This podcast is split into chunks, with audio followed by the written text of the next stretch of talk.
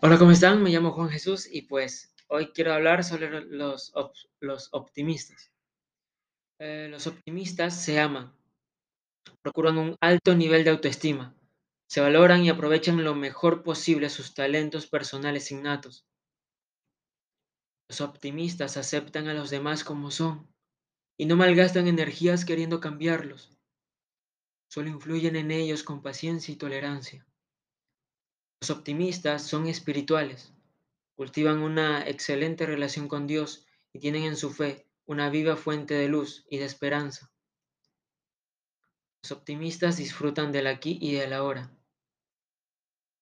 No viajan al pasado con el sentimiento de culpa ni, ni el rencor, ni al futuro con angustia. Disfrutan con buen humor y con amor. Los optimistas ven oportunidades en las dificultades. Cuentan con la lección que nos ofrecen los errores y tienen habilidades para aprender de los fracasos.